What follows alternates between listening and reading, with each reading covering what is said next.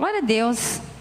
Que saudade de ministrar aqui nessa igreja. Essa é a minha primeira pregação esse ano. Nós saímos de férias em família, não de férias de Jesus, mas de férias aqui da igreja, né?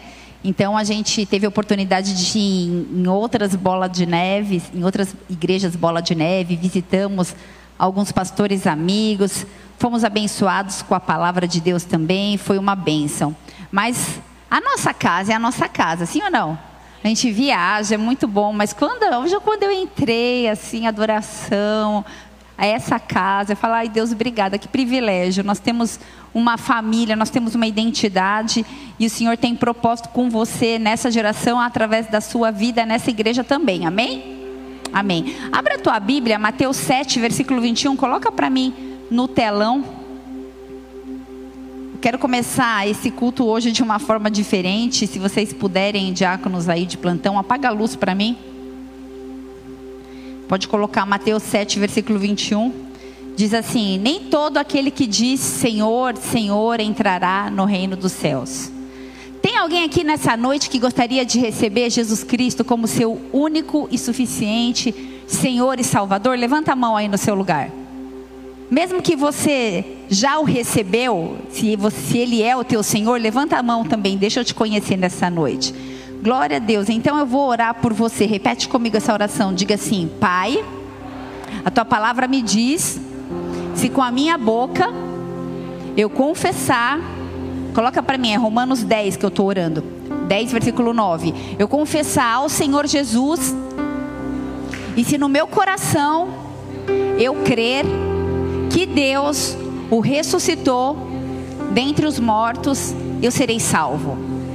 Visto que com o coração eu creio para a justiça e com a boca eu faço confissão para a salvação. Vou orar por vocês. Senhor, em nome de Jesus, sela essas pessoas que levantaram suas mãos nessa noite, que fizeram essa oração, que com seus corações dispostos a se submeterem ao teu senhorio, com a sua própria boca declararam eu quero te servir, Senhor. Eu quero te chamar de Senhor, de Salvador. E a minha intercessão nessa noite por esses filhos e filhas é que eles possam herdar o reino dos céus, que eles possam viver o âmbito da eternidade, que eles possam conhecê-lo, não de ouvir falar, mas contigo andar. Eu quero abençoar cada um deles em nome de Cristo Jesus. Se você crê, diz amém. Dê uma salva de palmas bem forte a Ele, porque Ele é bom. Pode acender a luz. Igreja, este é o momento mais importante de um culto. Você está aí? Esse é o momento mais importante do culto, é o momento de um apelo. Quem crê aqui nessa noite que depois dessa oração vai herdar o reino dos céus e já está salvo? Quem não tem muita certeza? Ou talvez alguns, quem não levantou, não tem importância. Nós temos vivido tempos terríveis, nós temos discernido, nós temos entendido que vir à igreja não pode ser para nós apenas um alívio na consciência ou algo como uma sessão de descarrego. Parece que quando chega o final do culto e o pastor fala apaga a luz e levante suas mãos, e aí você fala, estou limpo, tô, oh, uh, uh, mais uma semana. Vamos lá, se prepara para a próxima. Nós não podemos nos dirigir à casa do Senhor com essa expectativa, com esse sentimento. E eu queria que você mais uma vez fechasse os seus olhos, porque eu quero fazer outra oração. Senhor, nós sabemos que o Senhor está nesse lugar. O Senhor está neste lugar. Pode tocar mais alto. Deixa essa adoração. Pode tocar, Adri, sem medo. Põe a mão forte aí, pisa no sustento e manda bala. Espírito Santo de Deus, nós sabemos que o Senhor está neste lugar. Nós sabemos que o Senhor se move neste lugar. Nós sabemos que o Senhor nos conhece pelo nome. Mas nessa noite, Deus, nós não queremos viver de culto em culto, de oração em oração. Nós não queremos fazer de declarações tolas ou ensaiadas ou inconscientes. Muitas vezes, na hora do apelo, nós tomamos água, nós olhamos no WhatsApp a gente pensa que o culto já acabou, e esse é o momento em que nós nos desconectamos daquilo que há de mais importante, de mais primordial na nossa vida, o selo que nos salva, que nos restaura, que nos cura para a vida eterna. Por isso nessa noite eu diminuo, eu me diminuo a nada que sou, eu clamo Deus da ordem aos seus anjos a respeito dessa casa, a respeito das pessoas que estão aqui, a respeito das pessoas que estão conectadas ao vivo, a respeito daquelas que vão assistir essa mensagem depois. Espírito Santo de Deus, vem com o sobrenatural, vem quebrar e mudar, Senhor, tudo que há de religioso em nós. Nós queremos ser movidos, Deus, e conhecidos de Ti. Nós queremos ser movidos para mais perto de Ti. Nós queremos tocar o Teu coração com a nossa adoração e também com o nosso estilo de vida. Em nome de Jesus Cristo, Deus, nós sabemos que os dias são maus, por isso, como já foi dito aqui pelo ângelo, do alto vem o nosso socorro. Nós olhamos para Ti. O Senhor é o socorro bem presente no dia da angústia. E eu quero clamar porque essa noite algo sobrenatural aconteça, que haja um despertamento, que haja quebra de cadeias, de grilhões, de sentenças, de fortalezas na mente, consciente e inconsciente. Vem trazendo a luz, vem trazendo a revelação da verdade. A tua palavra diz: conheceis a verdade, a verdade nos libertará. Queremos ser libertos nessa noite. Por isso, vem mais uma vez, assim como o Senhor tem vindo, por misericórdia, culto após culto, semana após semana. E o Senhor, que é um Deus misericordioso, espera com que a gente venha se arrepender. E é isso que nós queremos fazer nessa noite, nos prostrar na Sua presença. Nós queremos, nós queremos nos desconstruir nessa noite. Que o Teu nome seja exaltado. E se você crer, dê mais uma vez a melhor salva de palmas a Ele, porque Ele é bom porque Ele é bom, porque Ele é bom. Aleluia. Sabe, família, eu inverti propositalmente a ordem do culto, porque muitas vezes nós, talvez de uma forma leviana, tratamos o finalzinho do culto. Ah, eu já estou aqui há tanto tempo, eu já fiz essa oração não sei quantas vezes. Mas Romanos, a palavra diz, Romanos 10, que eu pedi para deixar aqui, é Versículo 9: Se com a nossa boca confessarmos a Jesus e cremos que Deus ressuscitou, nós seremos salvos. Amém, igreja? Não amém. Mas não é a palavra de Deus? Sabe, família? Nós temos vivido tempos de apostasia, nós temos vivido tempos de falta de temor, tempo de falta de reverência o amor de muitos está se esfriando, a palavra diz. Nós vivemos o, um, uma era do humanismo, do eu como o centro e o Deus de todas as coisas, onde o egocentrismo e a egolatria imperam, aonde tudo que nós nos preocupamos é o quanto eu vou ganhar, o que eu vou fazer, o que eu ganho nisso, e a minha família, e o meu carro, e o meu salário, e o meu, e o meu, e o meu, e o meu, e o meu. O relacionamento com a palavra de Deus e com o Espírito Santo, eles precisam, na verdade, nos conduzir a um nível de maturidade espiritual que vem nas nossas vidas apenas com a, apenas com a revelação do Espírito Santo sobre nós, em nós e através de nós. E não se trata apenas de uma oração feita depois de um culto e a gente voltar para a nossa vida normal. Porque se essa oração for feita e você verdadeiramente andar de acordo com os seus preceitos, você é salvo sim. Eu digo amém sim. Mas se você faz uma oração e acha que existe poder na oração e na palavra de Deus, que é poderosa, que é eficaz, mas tirada como uma reza ou como algo que você fica repetindo, que vai te salvar como se fosse um coelho, um pé de coelho nas... Isso não existe. E a gente pode fazer com que a palavra de Deus vire até uma reza. Você está aí? Não se trata de uma oração que vai trazer a salvação. Marcos 8, versículo 35 fala assim: Se você tentar guardar a sua vida para si mesmo, você a perderá. Mas se abrir mão da sua vida por amor a mim e por amor a boas novas, então você encontrará a verdadeira vida. Muitas vezes nós pregamos apenas os benefícios de seguir a Jesus, as bênçãos que o acompanham e acompanham também aqueles que, que creem, aqueles que o, que o seguem, aqueles que creem nele. A palavra diz: as bênçãos acompanharão aqueles que creem. Você está aí?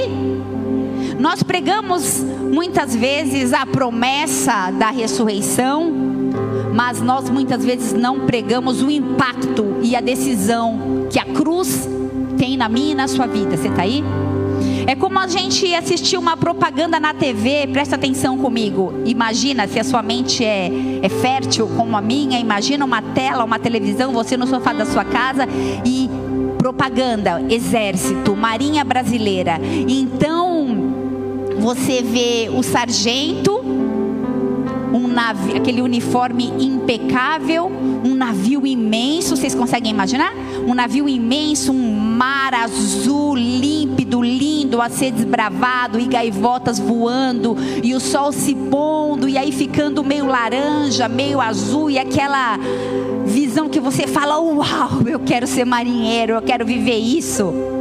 E aí você vê uma mulher, ou melhor, um casal, uma marinheira e um marinheiro com aquele cap, aquela, aquele terninho. Você fala: é isso que eu quero ser da minha vida. Aquele uniforme impecável, aquele sorriso branquinho. Só que eu tentei, ia tentar achar no Google, na verdade eu lembrei disso agora. A confissão que eles fazem para entrar na marinha, e talvez seja algo parecido assim.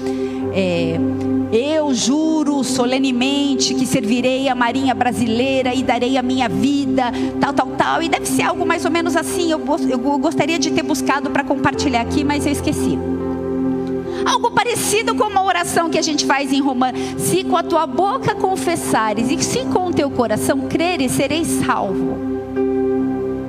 Não seremos marinheiros apenas se fizermos essa confissão, porque o marinheiro de verdade, ele se faz em noites escuras, ele se faz em mares turbulentos. O sargento, ao receber aquele marinheiro, a primeira coisa ele fala: raspa o cabelo. Ah, não, meu cabelo, que eu faço alisamento. Os meninos não fazem aqui, né? Estão falando que o pastor faz, mas ele não faz, viu, gente?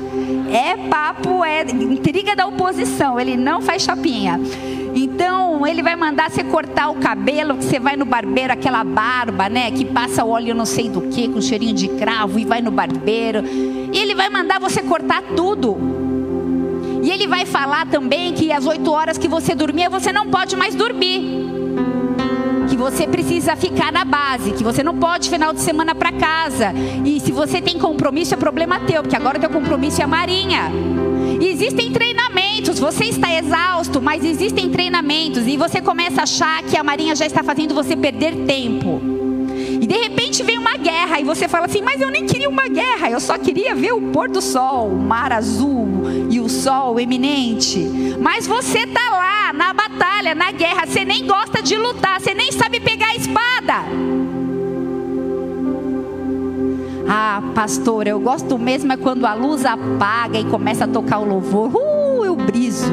Ah, eu gosto mesmo é de ouvir os testemunhos. Quando pede dízimo, eu não gosto. Quando alguém faz alguma, fala alguma, eu não gosto. Eu gosto mesmo é da família que eu recebi. Lá fora eu não tinha relacionamento, fiz tantos amigos. Eu gosto de ver testemunho, de ver cura desses, desse novo grupo de amigos. Ah, não, desculpa, não era isso. Ah, eu, ah, sargento, eu gosto mesmo de ver o céu, de ver o sol, é de ver o mar, as gaivotas voando. Se eu soubesse, eu nem com a minha boca teria confessado. Muitos podem pensar que os marinheiros ou os cristãos são escravos, mas na verdade eles são privilegiados, eles são livres, porque eles podem cumprir um papel e uma missão nessa terra. Se você está aí, diga amém é, escravos são os que estão sem Cristo, são os que estão presos no estilo de vida pecaminoso e sujo. João 8, versículo 34, a palavra de Deus diz: Em verdade vos digo, que todo aquele que comete, pratica pecado, é sim escravo do pecado. Ora, o escravo não fica sempre na casa, o filho fica para sempre na casa. Se, pois, o Filho vos libertar, então verdadeiramente serei livres. A palavra de Deus fala em 2 Timóteo 3:1, Paulo ele nos advertiu que os últimos dias iam ser muito difíceis para quem for cristão. E no versículo 2 de 2 Timóteo 3, ele fala ainda que os avarentos, os egoístas, os presunçosos, os arrogantes, os blasfemos, os desobedientes aos pais e os caluniadores, aqueles que não têm domínio próprio. Meu Deus, essa semana foi uma gritaria minha lá em casa com as crianças. Eu fiquei tão nervosa que eu dei até um, um soco na, no meu rack da sala. Tem misericórdia, ainda bem que eu já pedi perdão. Cruéis, inimigos do bem, traidores, precipitados, soberbos, mais amantes dos prazeres do que amigos de Deus, esses não herdarão o reino de Deus. Pedro disse ainda em Atos 2, versículo 40, que a geração dos últimos tempos era uma geração perversa, era uma geração má, eu digo ainda uma geração injusta e corrompida. Embora tenham aparência de piedade, ou seja, embora pareçam ser crentes, a sua conduta contradiz a, genuinidade, a genuinidade da, profi, da confissão que fazem com seus lábios. Fazem uma confissão muito bonita, mas os seus atos são antagônicos. Você está aí? Por que eu estou falando tudo isso? Porque muitas vezes a gente professa uma fé e a gente confessa Jesus como Senhor, mas pela dificuldade cotidiana, pela falta de caráter, eu digo meu e seu, pela dificuldade de relacionamento com pessoas, ou talvez pela dificuldade com o dinheiro, ou talvez pela dificuldade na área profissional, ou talvez na saúde, ou com pais ou com filhos, eu não sei. Talvez a dificuldade com chefe, líderes e pessoas que exercem figura de autoridade, nós nos corrompemos corrompemos aquilo que dizemos com as nossas atitudes. E temos muitas vezes atitudes e posturas que negam a Jesus Cristo. E então nos tornamos corrompidos no Evangelho. E muitas vezes, por termos feito uma confissão de fé, pensamos ser cristãos. Pensamos que estamos salvos.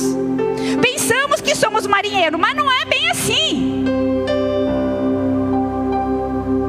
2 Timóteo 3, versículo 12. Se você puder, acompanha comigo aqui no telão. A palavra diz que todos que querem viver piedosamente em Cristo serão perseguidos. Deixa eu falar uma coisa para você nessa noite: perseguição, dias difíceis fazem parte do pacote da cruz. O marinheiro nunca pensou que ia ter que cortar o cabelo e que ia ter guerra. Você está aí? Olha para frente, ou melhor, olha para o alto e avança para a eternidade. Quando fazemos aqui, quando a gente fez aquela oração lá em, de Romanos 10 no início do culto, a gente crê que de forma automática a salvação e a eternidade nos envolvem. Isso é fato também, entenda comigo. Pastor, então, é fato ou não é fato? A salvação é de graça, é um presente, é como um dom, é um selo. A gente recebe a salvação através da graça e puramente da graça. Não existe mérito em homens ou esforço humano que nos dê. Efésios 2,8 já diz: a salvação é, é concedida pela graça através da fé em Cristo Jesus. Para que é um presente de Deus, é um dom de Deus, para que ninguém se glorie. Ou seja, eu e você não podemos alcançar a graça. Graça não se alcança, graça se recebe. Judas 1, versículo 3, acompanha comigo. Eu vou fazer uma, não sei que versão RA, né? Aqui, é revista atualizada. Minha NTLH, novo. Como que é? Novo Testamento. LH, quem lembra o que, que é? Esqueci. Onde tira a máscara? Na linguagem de hoje. Obrigada. O meu que eu tô. Isso aí, ela colocou, que linda. Que lindo os dois, tá? a Paty e o Marcelo essa noite. Amigos, eu estava fazendo todo o possível para escrever a vocês a respeito da salvação. De vírgula, parentes. Judas. Esse Judas não é o Judas Iscariotes, tá? Esse Judas do, das cartas do, da, das cartas é, Paulina, é, de, oh, carta Paulina não, esse Judas dessa epístola, dessa carta, é o Judas irmão de Tiago, Tiago irmão de Jesus, tá bom? Depois você lê, é um capítulo só, você lê lá, é rapidinho. Amigos, eu estava fazendo todo o possível para escrever a vocês a respeito da salvação que temos em comum. Então senti que era necessário escrever agora para animá-los a combater a favor da fé. Combater, lutar, guerrear a favor da fé que de uma vez por todas Deus deu ao seu povo. Em nome de Jesus, recebe a fé, porque Deus deu ao povo a fé. Às vezes você vai precisar guerrear, às vezes você vai precisar batalhar, mas permaneça nessa fé. Havia uma urgência na voz de Judas, ele queria falar sobre salvação. Talvez porque na talvez na infância e na adolescência dele, muitas vezes ele teve dificuldade de se relacionar com Jesus como o Messias, ele não sabia se era o irmão dele, ele teve dificuldade porque a familiaridade atrapalha muito, mas isso fica para uma outra noite. Mas Judas queria encorajar, lutar, batalhar, travar uma guerra pela fé. E no versículo 4 de Judas fala que a guerra é contra qualquer influência criada por pessoas, criada por pessoas, eu não estou dizendo criada pelo diabo, mas eu estou dizendo é uma guerra contra qualquer influência criada por pessoas para perverter a graça e desculpar o seu estilo de vida ímpio.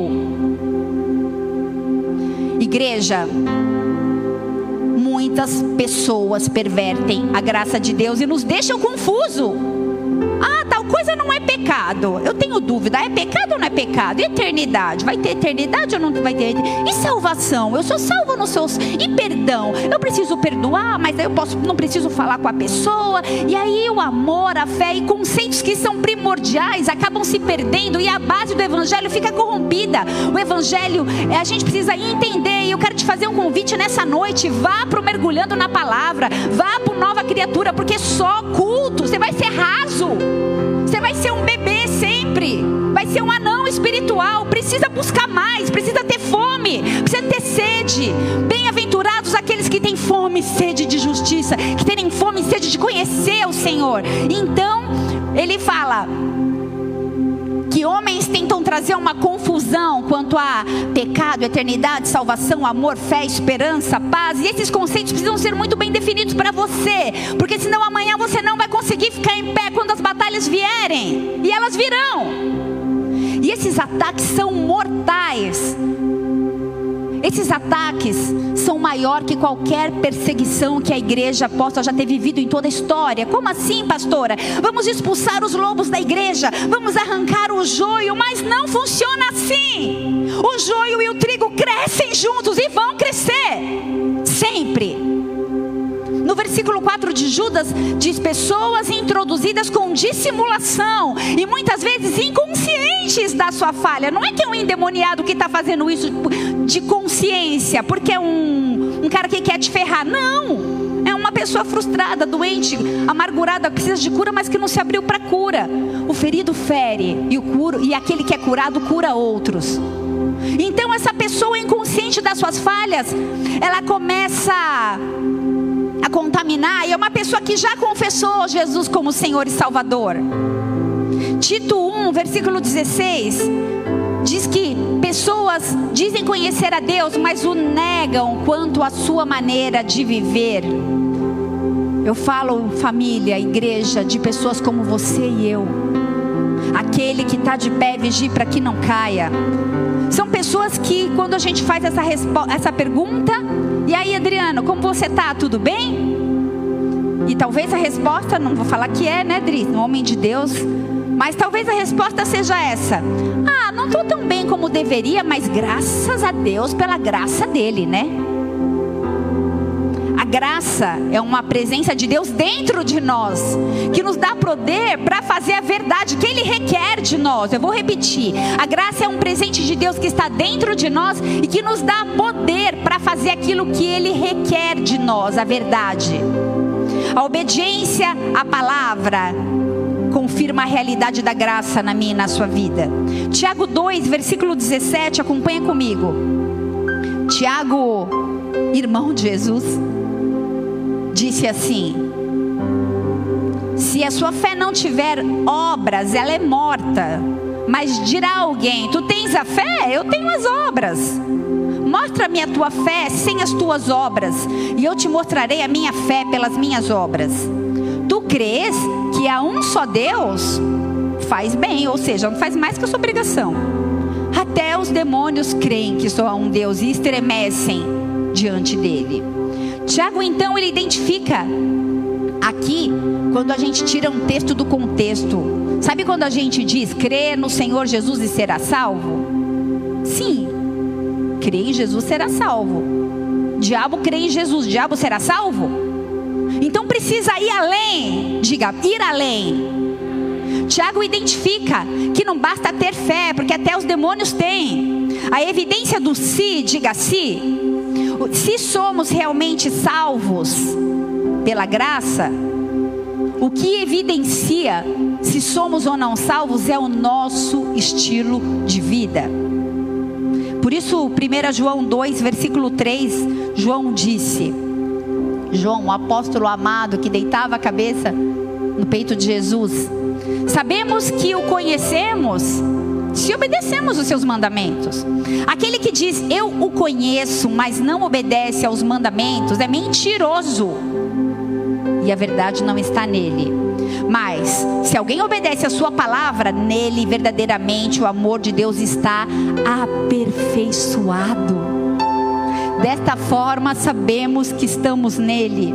Aquele que afirma, permanece nele e anda como ele andou. Permanecer nele, ser como ele, servir a ele. Jesus era um servo, ele abriu mão da sua glória para servir, para nos servir. Hebreus 12, versículo 28 diz assim: Por isso recebemos nós um reino inabalável. Retenhamos a graça. Deixa eu ver essa versão aqui. Sejamos agradecidos e adoremos. Pode voltar para RA, tá? E, é, sejamos agradecidos e adoremos a Deus de um modo que o agrade com respeito e temor. Recebemos um reino inabalável.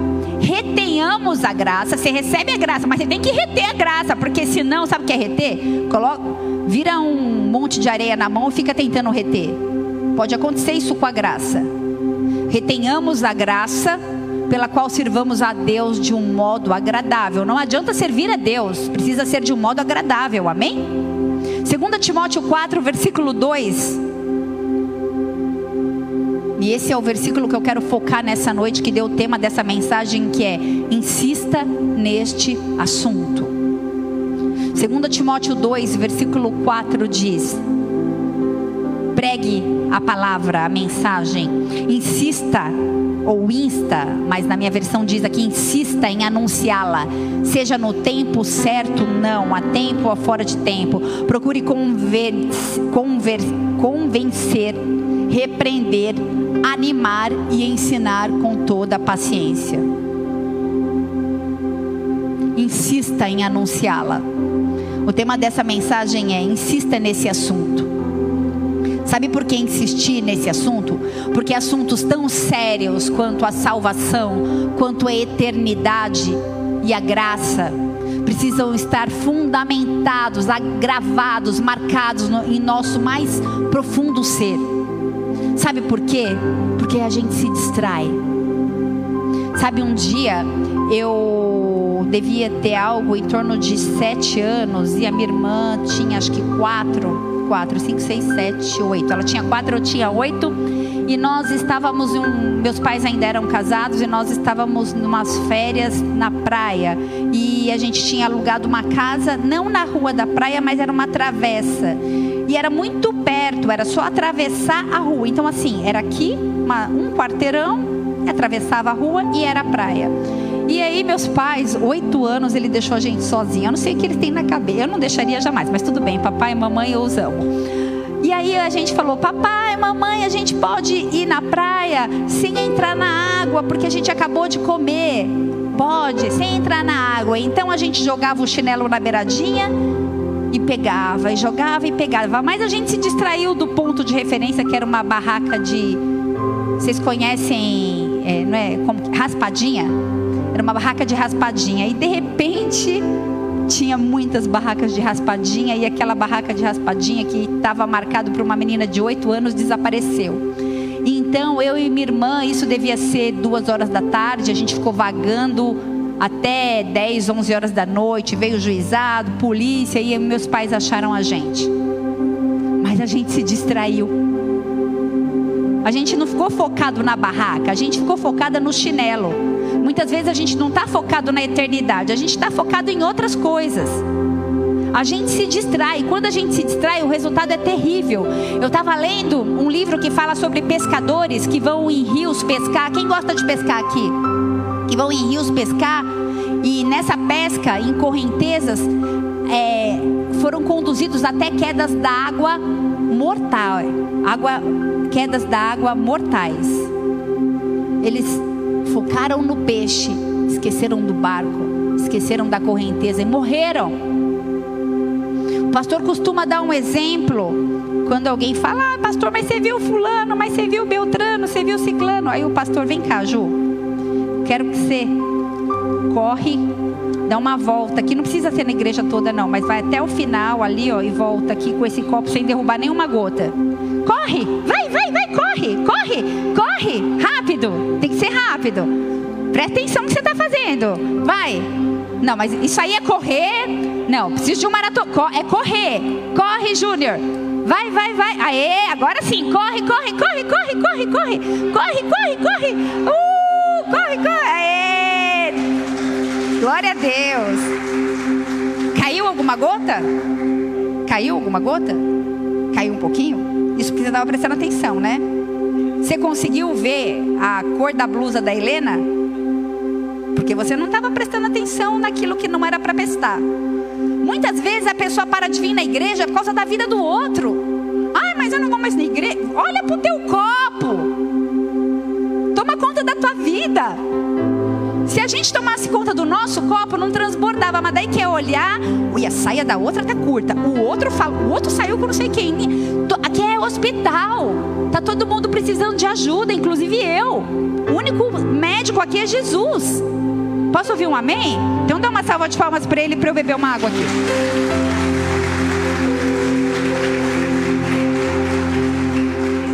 Hebreus 12, versículo 1.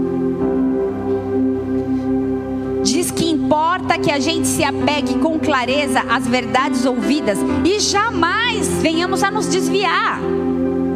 Deus manda a gente focar na eternidade. E esta é a nossa prioridade. O restante é tão efêmero, é tão passageiro.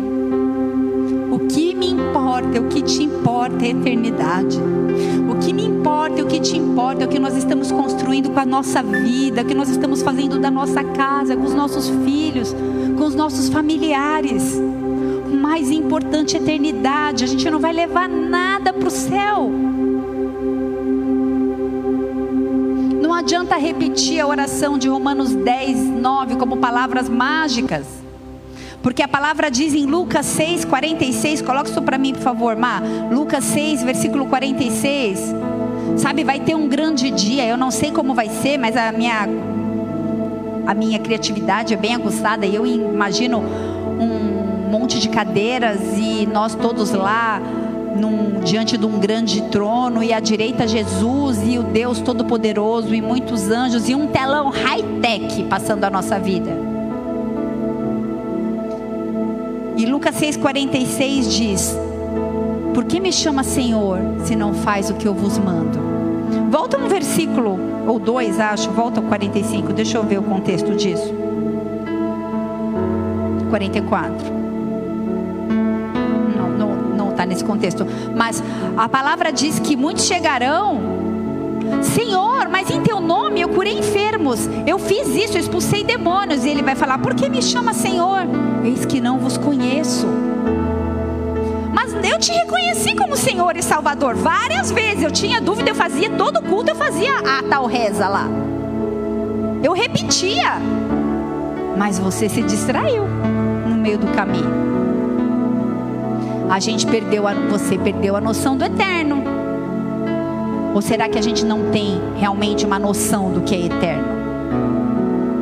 A gente gosta do eu, aliás, a gente vive a era do humanismo nosso estilo de vida exalta o nome de Jesus? E aí cada um responde para você mesmo. A fé sem obras, ela é morta. Não adianta falar eu creio em Jesus, tem que ter obra. Tem que ter. Eu tenho obra não para ser salvo, mas porque eu amo. Onde estão as nossas obras? Nós temos vivido uma era onde se diz assim: Jesus já morreu na cruz, Jesus é misericordioso, Jesus é graça, Jesus é amor. Eu sou salvo pelo favor imerecido. Sim, tudo isso é verdade, mas é um evangelho incompleto. É metade do evangelho. É metade do evangelho. Mateus 24, versículo 13 diz: Quem ficar firme até o fim será salvo. Não adianta ficar firme um pouco, é até o fim. Coríntios 15, versículo 1 diz: Se retiverdes a palavra, sereis salvos. 1 Timóteo 4, versículo 1 diz: Nos últimos tempos, muitos se apostatarão da fé. 1 Timóteo 6, versículo 10 diz: Por amor ao dinheiro e à cobiça, muitos se desviaram da fé. Hebreus 3, versículo 12. Irmãos, Vede que nunca haja em qualquer um de vós um coração mau e infiel, para se apartar do Deus vivo. Antes, exortai-vos uns aos outros todos os dias, durante o tempo que se chama hoje, para que nenhum de vós endureça pelo engano do pecado, porque nos tornamos participantes de Cristo se é uma condicional, é uma condicional sine qua non, é se nos tornamos participantes de Cristo se retivermos firmemente o princípio da nossa confiança até o fim. 1 Coríntios 6, versículo 9 a palavra diz: Não sabeis que os injustos não herdarão o reino de Deus? Não vos enganeis, porque os devassos, nem os idólatras, nem os adúlteros, nem os efeminados, nem os sodomitas, nem os ladrões, nem os avarentos, nem os bêbados, nem os maldizentes, nem os roubadores herdarão o reino de Deus. A advertência para mim e para a sua vida nessa noite é: não se desviem da sã doutrina da verdade. Colossenses 1, versículo 28. Eu preciso respaldar essa palavra com muita base bíblica, porque é uma palavra que mexe com a gente. Nós proclamamos, advertindo e ensinando a cada um com toda a sabedoria, a fim de que apresentemos todo o homem perfeito em Cristo. Ele fala: insista nesses assuntos, advirta esses assuntos, proclame esses assuntos, ensine. O apóstolo Paulo falava à igreja de Colosso: novas doutrinas vão seduzir muitas pessoas. Ai, vamos lá para aquela igreja, porque lá pode isso, lá pode aquilo, lá pode aquilo outro, não sei o que lá. E eu não tô achando que tá. Eu achei que tinha uma prancha, e tinha tatuagem, tinha um chapéuzinho, e era tudo liberado, mas o negócio lá é santidade. Não gostei, não quero mais. Deixa que isso contamine seu coração. Essa é a sua casa. Se o Senhor te plantou aqui, frutifique aqui. Seja curado aqui, seja restaurado aqui. Existem muitas doutrinas seduzindo, mas a palavra de Deus disse que isso ia acontecer. Lê na sua casa, 1 Tessalonicenses 4. Sabe, família, nosso Deus, Ele é amor e justiça. E a causa de não sermos consumidos, é a misericórdia dele que se renova a cada manhã. Obrigada, Jesus. Obrigada.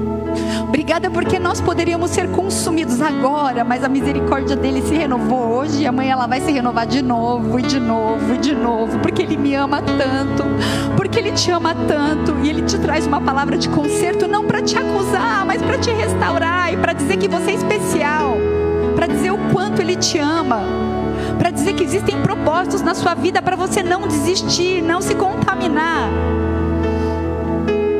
1 Coríntios 8, versículo 3 diz que se alguém ama a Deus, este é conhecido por ele.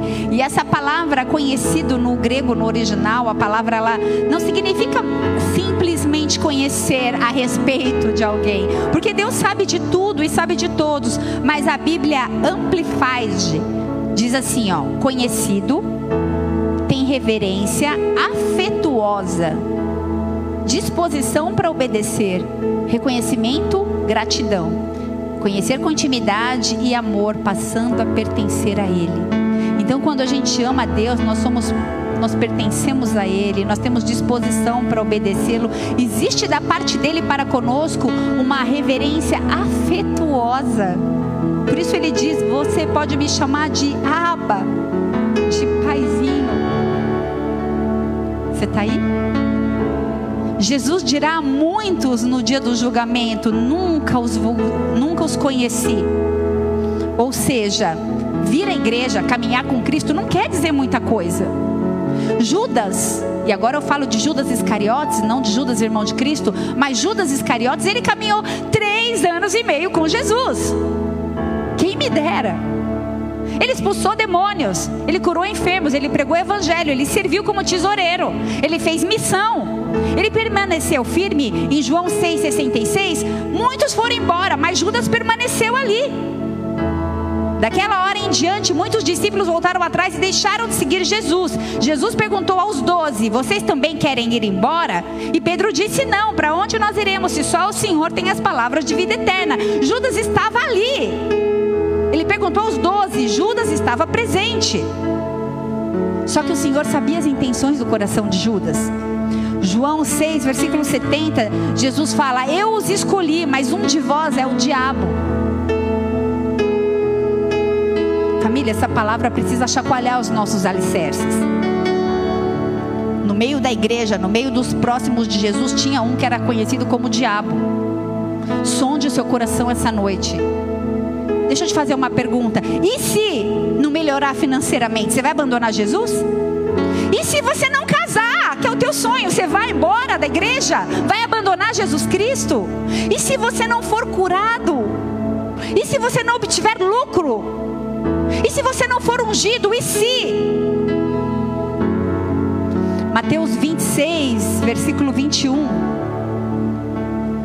Diz assim: E comendo eles, disse: Em verdade vos digo que um de vós há de me trair. E eles se entristeceram muito e começaram cada um a dizer: Sou eu, Senhor, sou eu.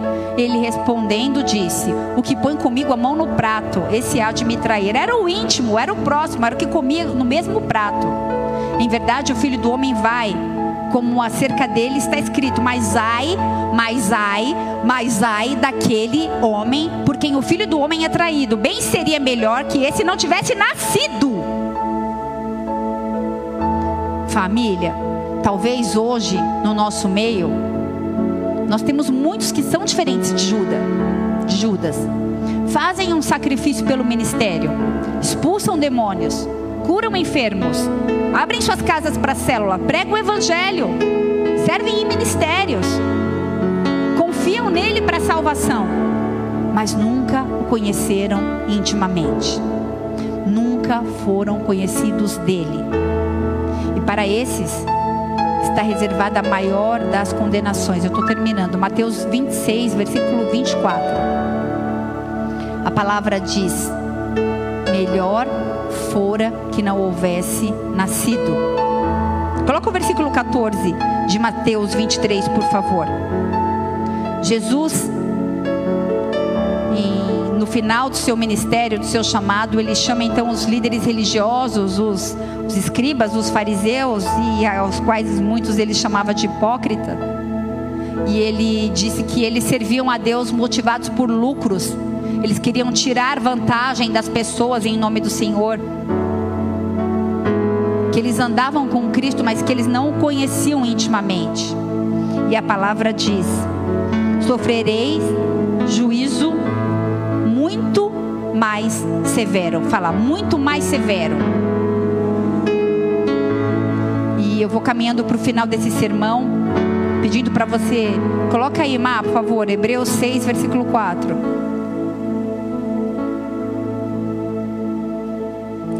porque é impossível que os que já foram iluminados provaram o dom celestial e se fizeram participantes do Espírito Santo e provaram a boa palavra de Deus e provaram as virtudes do século futuro. E então eles recaíram, sejam outra vez renovados para arrependimento, pois assim quanto a eles, de novo crucificaram o Filho de Deus e o expõem ao vitupério. Eu vou te ajudar a entender melhor essa passagem. A carta de Paulo aos Hebreus diz que era impossível aqueles que já foram iluminados, ou seja, aqueles que estavam em trevas, mas estavam na luz, aqueles que provaram o dom celestial, aqueles que caminhavam com Cristo.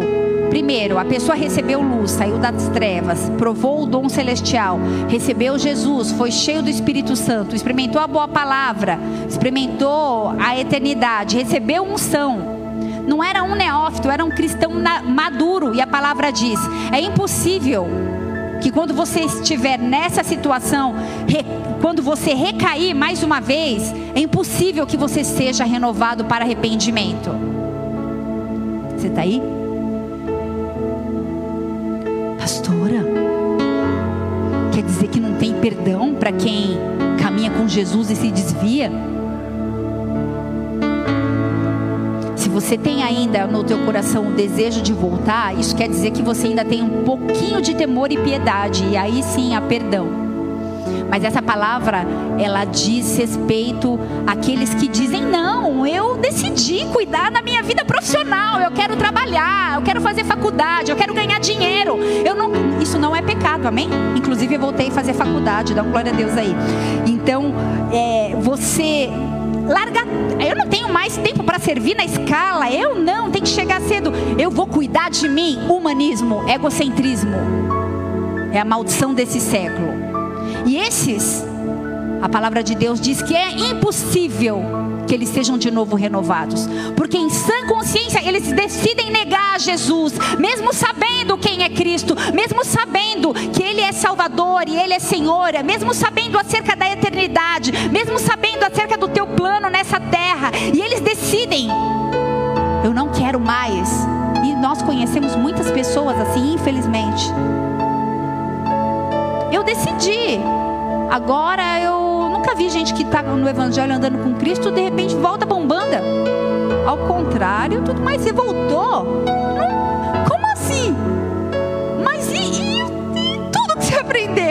E a revelação de para onde irei? Só o Senhor tem as palavras de vida eterna. A palavra diz que é impossível que sejam renovados, porque expõem o Filho de Deus. Quanto a eles, crucificam de novo o Filho de Deus e os expõem, e o expõem, na, na verdade, expõem a Cristo ao vitupério. Não sei a tua versão está ignomínia. Essa palavra quer dizer vergonha, quer dizer desonra e quer dizer descrédito. E teu Jesus, é então, nem eu sei, você sabe dele? É impossível que sejam renovadas. Família, se você caiu, se você se afastou, se você se esfriou, use o nome que você quiser, mas se você decidir a voltar, o simples fato de você ter essa vontade já é um fruto de humildade, um desejo de restauração. Mas para aqueles que não desejam mais conserto, a palavra diz que é impossível crucificar Jesus mais uma vez. Ah, não, eu não vou perdoar. Eu decido ficar com essa amargura, não quero perdoar. Mas a pessoa errou, a pessoa pediu perdão, mas eu não quero perdoar, eu não consigo. Quem diz que perdão é conseguir? É decisão, eu perdoo e acabou. Não estou sentindo de perdoar. Quem disse que você tem que sentir alguma coisa? Vai lá e perdoa, obedece. Ah, eu sei o que eu decido para sua vida. Sim, tá levando ela inteira para o inferno. Vai. Preciso de Jesus, nem de cruz, nem de religião. Porque eu faço coaching, eu sou forte, eu quero, eu posso, eu consigo. Essa é a geração que a gente vive. Para esse é impossível que sejam renovados. Deixa eu falar uma coisa, o Senhor, nessa noite, Ele está desfazendo a teologia de muitas pessoas nesse lugar. 2 Pedro 2, versículo 20. E eu vou ler um texto que é para cristãos.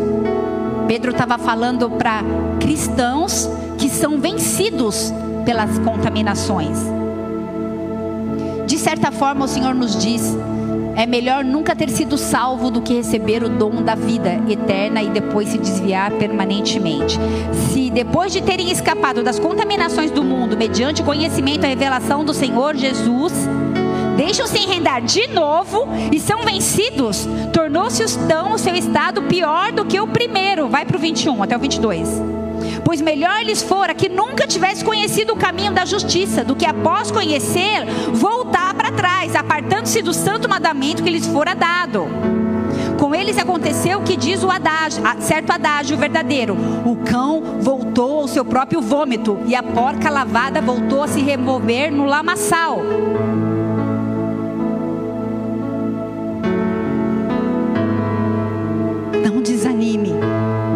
Volte para o esgoto. Em Ezequiel, não precisa abrir, diz que o Senhor não vai trazer à memória dele todas as justiças daqueles que se desviaram. Da mesma forma que ele fala que lança o nosso pecado no mar de esquecimento e deles ele não se leva, ele não se dá mais conta. O recíproco, o, o, o antagônico também é verdadeiro. Se a gente faz muitas coisas para Ele e volta para o esgoto, Ele não vai levar em conta as nossas justiças. Da mesma forma que Ele esquece os nossos pecados, Ele também esquece as nossas justiças, porque Ele é justo.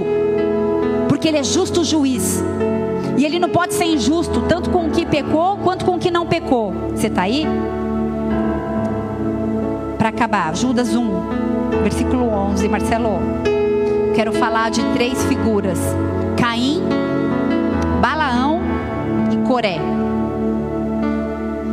Versículo 11. Ai deles, porque prosseguiram pelo caminho de Caim, movidos de ganância, se precipitaram no erro de Balaão e pereceram na revolta de Corá. 12.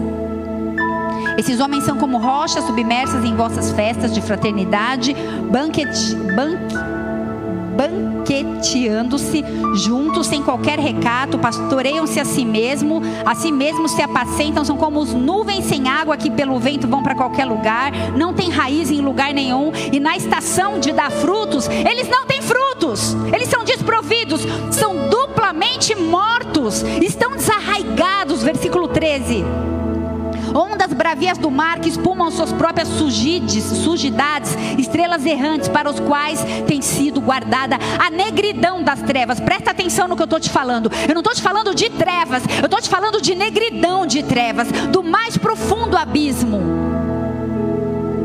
Duplamente mortos. Sabe, agora eu vou te falar um fato: nem todos que se desviam da visão ou da missão abandonam a igreja organizada, abandonam o organismo vivo. Alguns permanecem em nosso meio e influenciam os neófitos. E Coré disse a Moisés e Arão: Basta, vocês foram longe demais. Todos em Israel foram separados. Quem diz que tem que falar só com Arão e com Moisés? Aconteceu com a rebeldia? Números 16, 3, depois você lê na, na sua casa, não precisa colocar. Essa influência trouxe uma sentença de morte. 250 líderes morreram. 14.700 membros da igreja foram sugados, foram mortos por influência, eram salvos. Mateus 23, 14 fala: Por isso eles sofrem juízo muito mais severo. Judas 1, versículo 13 fala de densidão de trevas, negritude de trevas, a punição pior, o dia do julgamento, o que tem de mais pior está reservado para aqueles que voltam para o lamaçal. Por isso, se existe um selo sobre a sua vida, fica firme. Fica firme, vai passar dias difíceis. No mundo tereis aflições, mas tem de bom ânimo. Ele venceu o mundo. Eu não sei o que você está passando, mas se existe na sua mente um pensamento de retroceder que cai por terra, você precisa dizer: Eu sei em quem eu tenho crido. Um Deus fiel, um Deus poderoso, um Deus justo, que me ama, que me ama, que tem o melhor dessa terra para você. E ainda que você tenha dificuldades, permaneça crendo. A pior negritude das trevas está separada para aqueles que optam por uma independência espiritual. Aqueles, eu vi o pastor postou isso essa semana. Deixamos de comer na mesa para fuçar o lixo.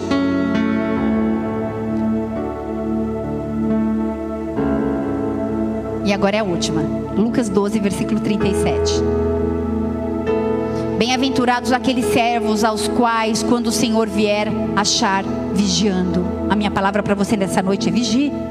Em verdade, em verdade vos digo que se cingirá e os fará sentar à mesa, e quando chegar, ele vai servir você. Jesus vai nos servir. Por isso, vigie, permaneça. Existe uma promessa, existe um propósito. Glória a Deus pela sua vida, vigiando. No versículo 45 fala que sim. Mas se aquele servo, aquele que que estava salvo, que tem um selo, disser assim: "Ah, o Senhor está demorando" começar então a espancar os criados e as criadas e começar a beber e a comer e a se embriagar, e eu falo de luxúria, virá o Senhor daquele servo no dia que ele não espera e numa hora que ele não sabe e separá-lo-á e lhe dará parte com os infiéis. Ele era servo. Ele era servo. Muitos servos têm se perdido. E o servo soube a vontade do seu Senhor, e então ele não se aprontou e ele nem fez conforme a sua vontade, esse servo será castigado com muitos açoites, não é com açoites. Mas o que não soube e fez coisas dignas de açoites, com poucos açoites será castigado. Só que o servo vai ser com muito açoite, vai ser na negritude da escuridão, porque ele conhecia a verdade. E qualquer que muito for dado, muito lhe se pedirá, e ao que muito se confiou, muito mais se pedirá. Abaixa sua cabeça, feche seus olhos. Senhor, é com muito temor diante do teu altar que eu trago uma palavra assim, Pai. Senhor, vem nessa noite, Espírito Santo, nos convencer do pecado, da justiça e do juízo. Não deixa a gente se contaminar, não deixa a gente se cansar, não deixa a gente esfriar existe uma responsabilidade sobre a minha e sobre a sua vida.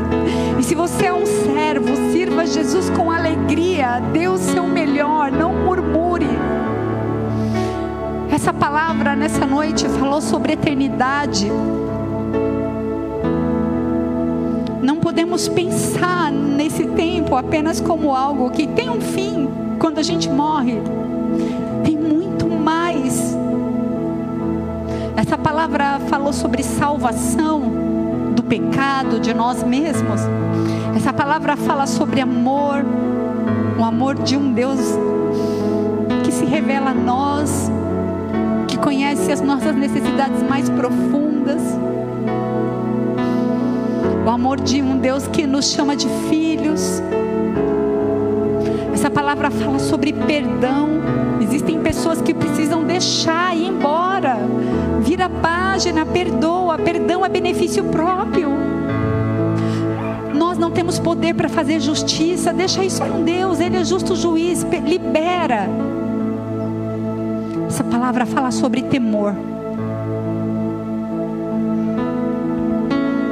Essa palavra fala sobre intimidade com Ele. Fala para a gente não se distrair. Fala sobre ser perseguido também fala sobre ter fé, alegria e paz. Esse é o ano da paz. A paz que excede a todo entendimento humano, a paz que, que enche o nosso coração em meio às tribulações e aos dias maus. Essa palavra fala sobre permanecer. Algumas pessoas, devido a fortalezas na mente, vão ficar confusas com essa palavra. Numa vez salvo, sempre salvo cuidado com as teologias. A gente precisa usar a Bíblia como fonte inesgotável de todas as coisas. Ele é o Verbo que se fez carne. Mas a pergunta que eu quero fazer é: a gente lê o que cremos ou cremos no que lemos? Nós falamos sobre muitos assuntos essa noite eu creio que o Senhor falou ao seu coração, ao nosso coração. Mas principalmente falamos sobre a responsabilidade de sermos cristãos, de sermos servos de deixarmos um legado, de não nos influenciarmos, mas sermos influenciadores sobre a prestação de conta a um Deus que vê tudo o tempo todo. E nessa noite o que ele mais anseia é por corações quebrantados. Esse é um momento de arrependimento, esse é um momento para que haja um renovo e um recomeço. Eu não sei como você chegou aqui, mas eu queria te dizer que ele sabe. Se você puder, deixa eu quebrar o protocolo. Sei que fui eu que pedi para não apagar a luz, mas apaga a luz toda nessa noite. Eu queria clamar para que você tivesse um tempo de se derramar na presença de Deus. Eu podia fazer uma oração e pedir para você repetir. Mas ele nessa noite diz: Deixa eles falarem comigo, filha. Eu quero ouvir a voz deles. Existem pessoas que há muito tempo não falam com o Senhor, que até vêm na igreja, mas não conseguem falar e se relacionar com Ele. E Ele te chama nessa noite para um estreitamento de relacionamento. Ele quer te abraçar, Ele quer te tocar, Ele quer falar o teu coração, Ele quer trazer perdão. Ele quer te impulsionar para um novo nível de intimidade, de relacionamento com Ele. Ele quer restaurar, restaurar os seus dons, o seu chamado. Ele quer te chamar a não se distrair mais com coisas Não perca seu tempo, não chateie seu coração. Foque na eternidade. Vamos adorar. Aleluia, Senhor. Ele anseia por corações quebrantados nessa noite. Deixa eu te falar uma coisa, ele sabe exatamente a sua situação e como você entrou. Continua falando bem baixinho, reina sobre mim.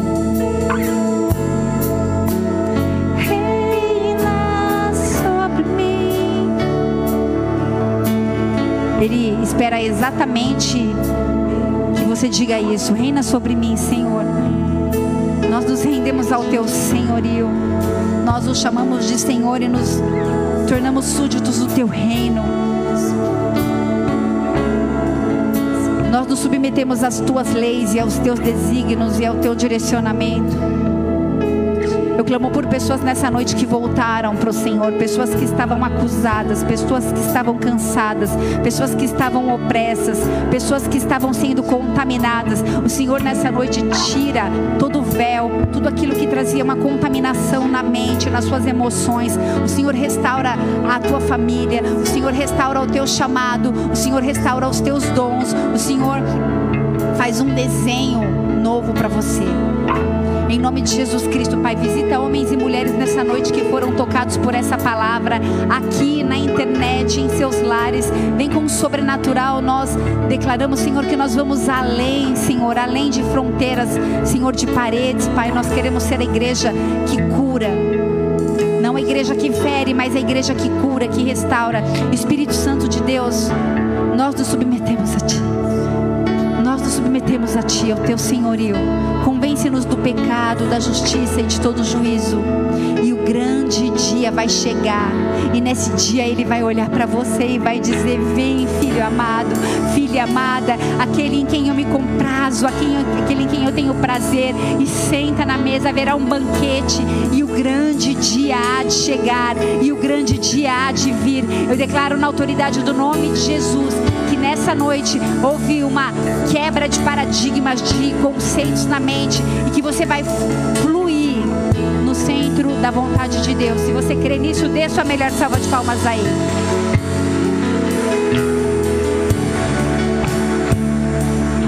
Nós amamos a sua presença, Senhor.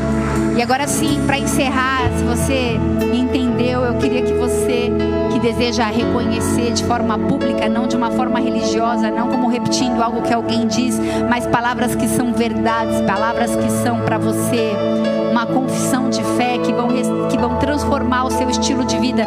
Somente se você deseja fazer isso, levante sua mão bem alto e repita comigo: diga, Pai, nessa noite eu declaro que eu reconheço Jesus Cristo como meu único e suficiente Senhor e Salvador.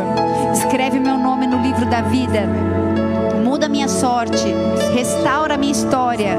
Em nome de Jesus, eu me arrependo dos meus maus caminhos e em nome de Jesus, eu recebo o perdão que vem do alto sobre a minha vida.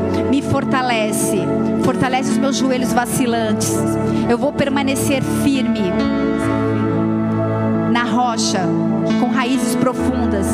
Eu vou frutificar e o seu nome vai ser exaltado. Em nome de Jesus. Pai, marca pessoas nessa noite, Senhor. Sela essa oração, Senhor, em nome de Jesus, em suas vidas, como um selo, Senhor, em nome de Jesus. E que os planos do Senhor sejam estabelecidos sobre cada vida, sobre cada casa, sobre cada família. E que o seu nome seja exaltado. Nós bendizemos ao Senhor por quem tu és. Obrigada, Deus, por essa noite. Obrigada, Deus, uma mensagem dura, Deus, mas que nos chacoalhou e nos trouxe uma nova ótica, a ótica da eternidade. Toma posse disso e vai na paz do Senhor em nome de Jesus.